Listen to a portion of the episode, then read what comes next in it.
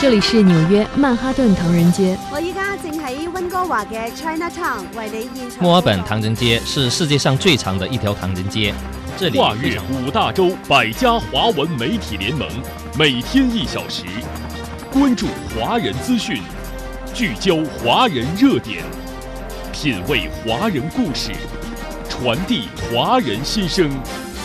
环球华人，说说咱华人事儿。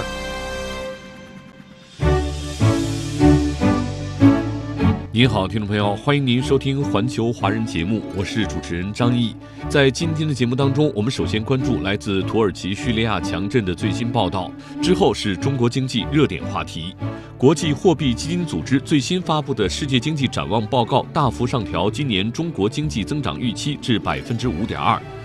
最新发布的数据显示，今年中国消费复苏和经济增长前景可喜。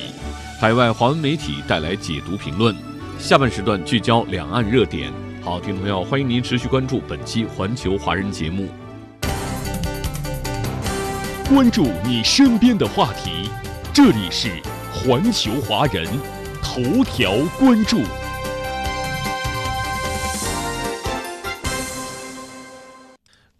各位听友，据土耳其和叙利亚的政府及救灾机构公布的数据。自六号土耳其南部发生强烈地震以来，强震已造成两国超过三点三万人遇难。据土耳其官方十二号公布的数据，土耳其强震已导致土耳其两万九千六百零五人遇难。叙利亚卫生部门表示，在叙利亚政府控制区已有一千四百零八人遇难，两千三百四十一人受伤。在反政府武装控制地区，当地救援队十一号表示，地震导致超过两千一百六十七人遇难，超过两千九百五十人受伤，遇难和受伤人数还将进一步上升。我们来听总台央视中文国际频道的报道。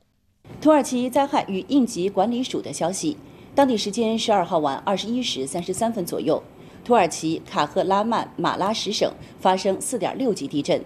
震源深度为八点一四公里。自二月六号土耳其南部发生强震以来，余震已经达到两千一百零三次。当地时间十一号，美联社公布的一段航拍视频显示。六号发生的强烈地震，把土耳其南部哈塔伊省的一片橄榄田一分为二。从画面中可以看出，地下基岩被震裂，裂缝宽约两百米，深度达三十米，横跨一百八十亩橄榄田，可以直观地看到地震所释放出的巨大能量。在哈塔伊省省会安塔基亚市，地震导致当地老城区著名历史街道被地震完全损毁。几乎所有老建筑都不同程度倒塌，街道上到处都是古旧建筑倒塌的残骸，现场满目疮痍，已经完全看不出建筑在震前时的模样。当地时间十二号，总台记者前往土叙边境哈塔伊省省会安塔基亚进行探访。安塔基亚是一座历史悠久的古城，但在这次地震中受灾非常严重，大量建筑坍塌，大批居民被疏散。目前灾民安置情况如何？来看总台驻土耳其记者发回的报道。我现在呢是来到了古城安塔基亚的市中心的一个呃灾民的临时安置点。这里呢原本是一个公园，呃，这个临时安置点的规模不是特别大，大概总共也就有五十顶帐篷。嗯，现在人们呢都分散在各个帐篷里面。而这一次的地震哈，对于古城的影响特别的大。我们今天一路行进到这里的时候，看到大部分的民宅都有不同程度的损坏，而且有非常多的民宅是已经完全的坍塌。所以呢，当地的这个基础设施破坏是非常的严重。呃，主要呢是电力系统受到了破坏，没有电。我们可以看到，在这样的一个暂时的临时安置点呢，为了满足基本的这种用电的需求呢，他们是临时搭建了太阳能板。大家可以看到哈，现在不少灾民呢是聚集在这里，因为他们可以在这里为他们的手机充电，来跟外界的亲友保持必要的联系。那么除了电力的问题之外呢，其实现在很多的灾民，尤其是呃住在露天安置的灾民呢，对他们来说，他们现在还面临了取暖保暖的问题。为什么呢？因为呃，实在是安置力量有限，特别是现在土耳其各个灾区严重缺乏帐篷，所以其实大部分的这个民众呢都是没有办法在呃帐篷里，他们只能露天来进行临时的安置。那么对他们来说，啊，电力是个问题，而且也没有足够的呃饮用水，而且最关键的问题是到了晚上的时候呢，这里会非常的寒冷，所以取暖是他们现在面临的一个非常严重的问题。土耳其强震发生到今天已经超过一周的时间了，当地的救援工作仍在持续进行。当地时间十二号到十三号凌晨，又有多名幸存者在救援人员的搜寻下获救了。当地时间十二号。在此次地震震中所在的卡赫拉曼马拉什省，一名五岁左右的儿童和一名三十岁左右的女子被从废墟中救出。此前，他们已经被困超过一百五十个小时。同一天，在加济安泰普省的废墟中，一名九岁男孩被救出。男孩被救出后，救援人员把他抬上了担架，之后他被抬上直升机送到了附近的医院。当天晚上。在阿德亚曼省，一名十六岁女孩在地震发生一百六十三小时之后被救出。两小时后，当地救援人员又救出了一名四十四岁女子。在土耳其哈塔伊省安塔基亚市地震灾区，中国救援队始终没有放弃对生命的搜救。当地时间二月十二号下午，经过四个多小时的奋力救援，一名被困超过一百五十小时的男子被成功救出。当天上午，中国救援队在距离此前第四名获救人员所在的附近街区进行排查时，接到当地居民求助，称现场一处五层居民楼废墟中可能还存在生命迹象。中国救援队立刻派出人员前往该地点展开侦查。救援人员破拆外侧墙体，清理障碍物后，将雷达生命探测仪放入废墟中探测生命迹象。突然听到里面传来呼救声。挖掘的时候呢，我们听到了他的声音，所以说判定人员的生命体征现在非常良好。别着急，别着急啊！啊！一、二、一、二。经过交流，救援人员发现被困的是一名男子，他的左腿被埋压，无法动弹。经现场地震专家进行安全评估后，救援人员钻入废墟，加快清理杂物，一点点向被困人员靠近。此时，救援现场还有零星余震。为了保证救援人员安全，现场协调多种装备，对救援空间进行加固。此时，被困人员被埋压已经超过一百五十小时。为了确保其生命体征平稳，现场医护人员拿来氧气瓶予以生命支持。由于楼板间的空间过于狭小，很难将被困男子拖出。现场决定对男子上方的楼板进行破拆，打开救援通道。经过四个多小时的紧张救援，被埋压超过六天六夜的被困男子终于获救。当地时间二月十二号下午三点半，我们看到现场再有一名被困人员正从废墟中被中国救援队救出。当地时间十二号，搭载中国政府援助土耳其抗震救灾物资的第二架和第三架航班抵达伊斯坦布尔机场。中国援助土耳其的首批物资已经全部运抵。其中包括灾区急需的帐篷、毛毯等。十二号，土耳其交通和基础设施部在社交媒体上表示，位于土耳其南部哈塔伊省安塔基亚市的哈塔伊机场在地震中受损的跑道已经修复，并于当天恢复运营。哈塔伊机场的恢复运营将为向哈塔伊省灾民提供人道主义援助和灾后重建带来便利。在土耳其南部本月六号发生强烈地震之后，哈塔伊机场的跑道因强震断裂，所有航班因此暂停。受土耳其南部强震的影响，邻国叙利亚的阿勒颇省、伊德利卜省、哈塔基亚省等地区受灾严重，数以千计的房屋在地震中倒塌或受损。为了避免受损房屋在余震中倾倒造成二次伤害，自十一号起。多个灾区开始了危房评估拆除工作。总台记者十二号探访了重灾区阿勒颇的一处危房拆除现场，让我们来看现场发回的报道。我现在呢就是在叙利亚北部城市阿勒颇，这里也是本次地震受灾最严重的地区之一。在我的身后呢，可以看到重型的机械车辆正在清理这片废墟，而这片废墟呢，其实并不是由呃建筑物在地震当天倒塌形成的，而是在地震之后呢，一直处于一个严重摇晃的情况。那么政府呢，在第一时间将其中的居民进行了撤离，但还是担心有居民可能会临时进入抢救一些财物，而这栋楼呢又有随时倒塌的风险，所以说现在政府在强制去拆除这栋楼。那么阿勒颇的相关部门呢，现在也对很多建筑进行评估。一旦这个建筑出现摇晃或者是横向的断裂，那他们就评定该建筑呢处于一个随时倒塌的情况，必须将其呃立刻拆除，以免对当地的民众造成二次伤害。目前，阿勒颇相关部门已经对灾区的六百栋建筑进行基本评估，十三栋建筑完成了拆除清理工作。随着更多的建筑被评估为不宜居住的危房。受灾民众流离失所问题加剧，现场负责建筑拆除工作的法迪告诉记者：“叙利亚需要重建，而这需要美国等西方国家全面解除对叙利亚的非法单边制裁。”叙利亚媒体十二号报道，截至目前，叙利亚政府已经在受灾省份开设了两百七十五个避难所，安置地震受灾民众，其中阿勒颇省两百三十五个，拉塔基亚省三十二个，哈马省五个，塔尔图斯省两个。霍姆斯省一个，由于多年战争和美国长期单方面制裁，叙利亚救援物资短缺，基础设施薄弱，令叙利亚人道主义危机加剧。联合国难民署稍早前表示，本次强震或将导致五百三十万叙利亚人民流离失所。今天凌晨五时五十五分，中国红十字会向叙利亚地震灾区提供的第二批人道主义援助物资从北京起运，该批物资包括棉帐篷、赈济家庭包。保暖、冲锋衣等生活物资，以及灾区急需的药品等医疗物资，可使受灾民众一万多人受益。此前，中国红十字会援助叙利亚的首批医疗物资已经顺利移交叙利亚红新月会，投入灾区使用。环球华人。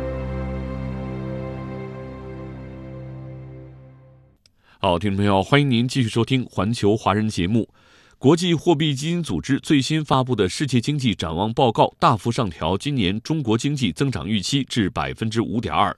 刚刚过去的春节和元宵节，中国各地街头商圈人流如织，车站地铁熙熙攘攘，人气旺，开门红。今年中国消费复苏和经济增长前景可喜。疫情防控措施优化调整后，人头涌动中蕴藏的是被重新激发的居民消费活力。大街小巷上的腾腾烟火气将有力拉动中国经济回升向好。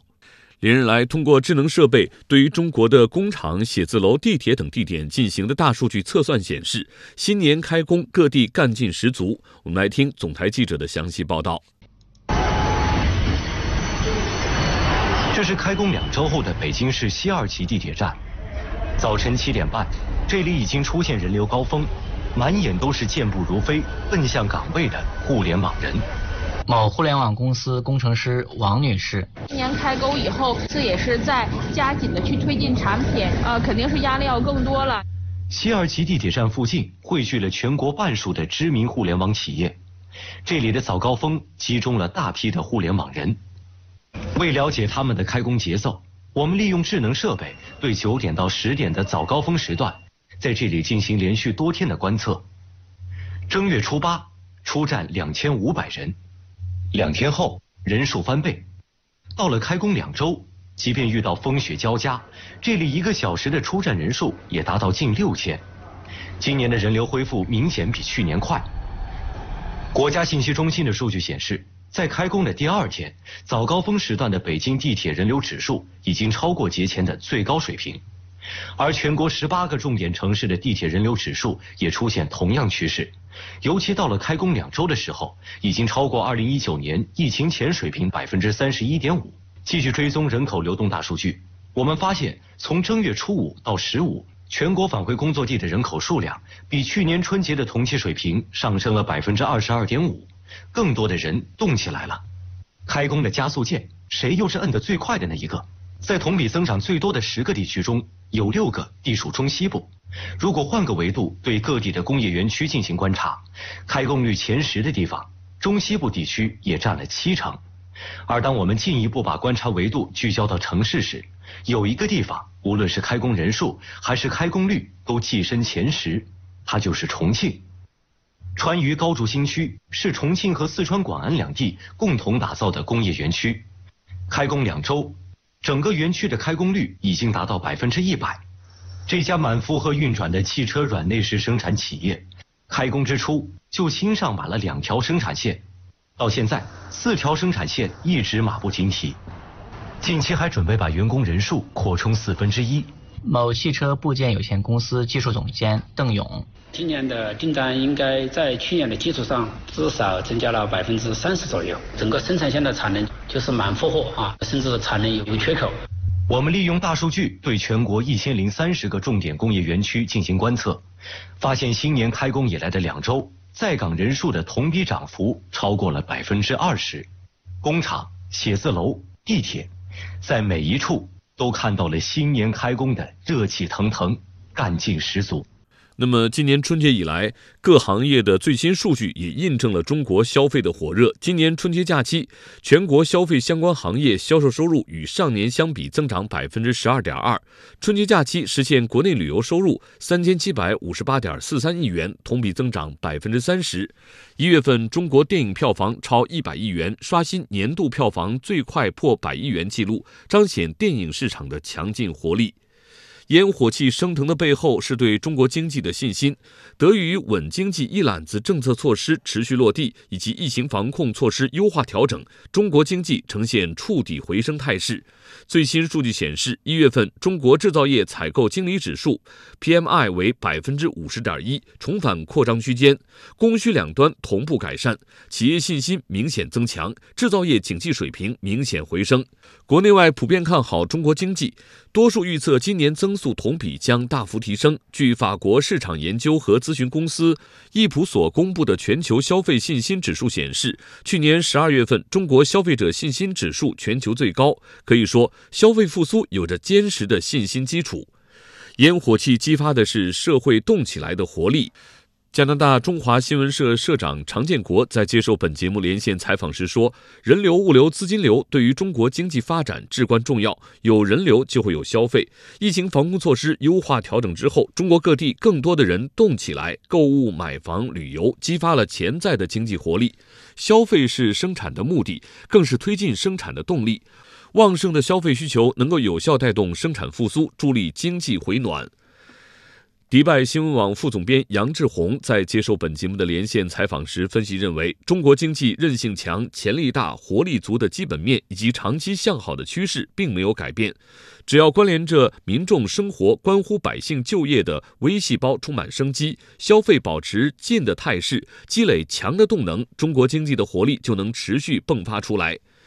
最近，中央强调建立和完善扩大居民消费的长效机制，使居民有稳定收入能消费，没有后顾之忧敢消费，消费环境优获得感强愿消费。从中央到地方层层叠加的刺激消费政策红包，将释放出强大的经济动能，涓涓溪流汇聚江河，其磅礴伟力将推动中国号巨轮加速前行。好，听众朋友，欢迎您继续收听《环球华人》节目。我们继续关注中国经济热点。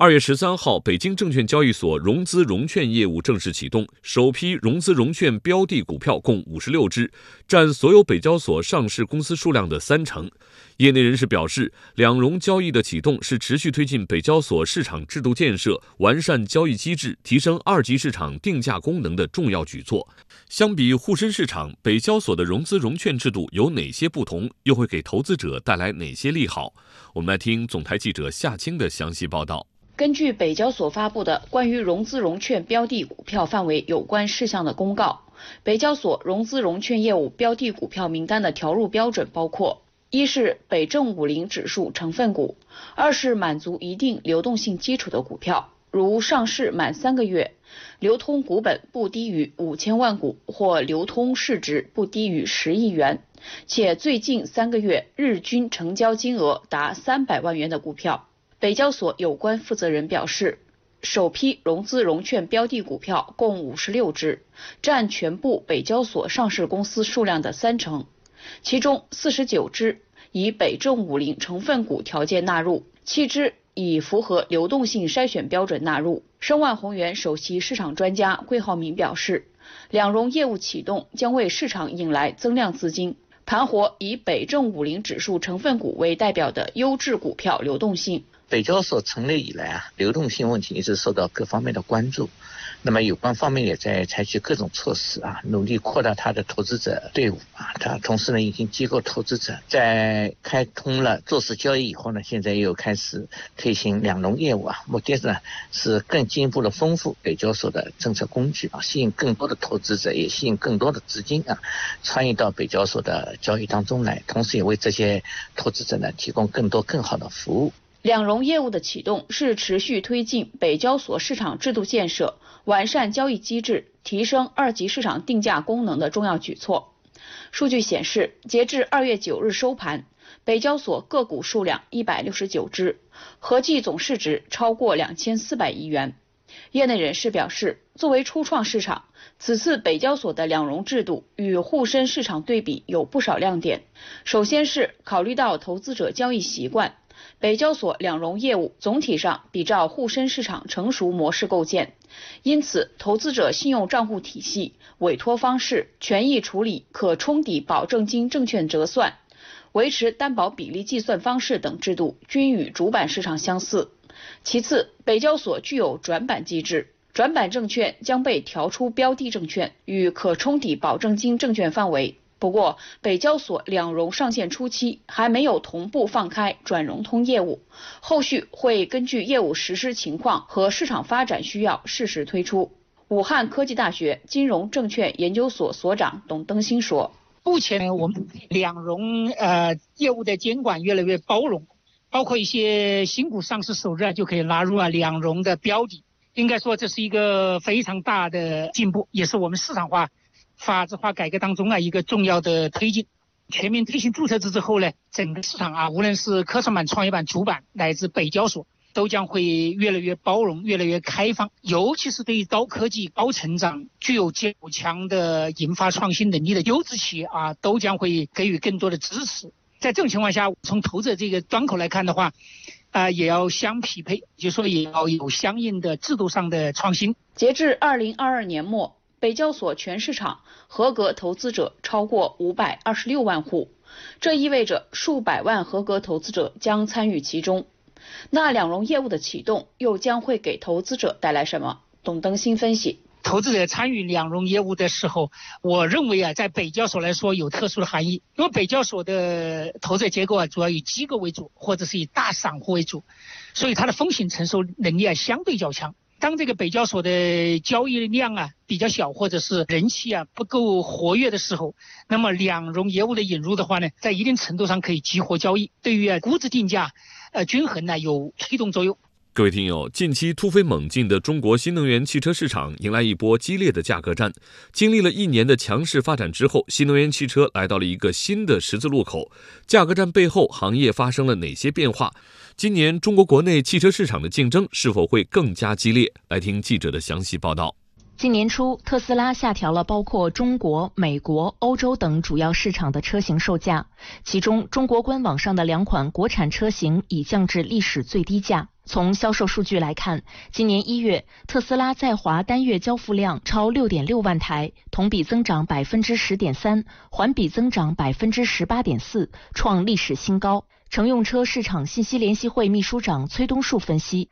在严格控制成本的情况下，低价能促进更多的消费者购买产品。特斯拉的一月份表现极其优秀，实现了同比的一个增长，环比表现也是不错的一个情况。它主要的原因还是在于它的出口应该说是较大的一个规模，同时国内的量也表现较好。一月份的价格调整主要还是带来了一定的一个订单的增长和未来一段时间可持续的一个销。销量的提升。特斯拉降价也引发市场的连锁反应。春节假期前，已有问界和小鹏汽车两大品牌快速响应，下调产品售价。春节之后，沃尔沃、广汽埃安、五菱、非凡等多家车企以膨胀金、交付激励、保险补贴等多种形式降低消费者的购买成本，希望以此增强产品竞争力。中国汽车工业协会副秘书长陈世华也同样指出，特斯拉等新能源汽车的降价对消费者的购买行为会造成一定影响。当然，一方面呢，因为是新能源汽车的补贴政策在去年年底结束了；另外呢，我们也观察到呢，一些车型呢，在这个市场上那个终端价格出现了一个明显的波动。这个价格的波动的话，会造成一定范围的消费者呢，他对于这个购车的进行观望。好，听众朋友，您收听的是环球华人节目，稍后欢迎您继续关注我们的节目。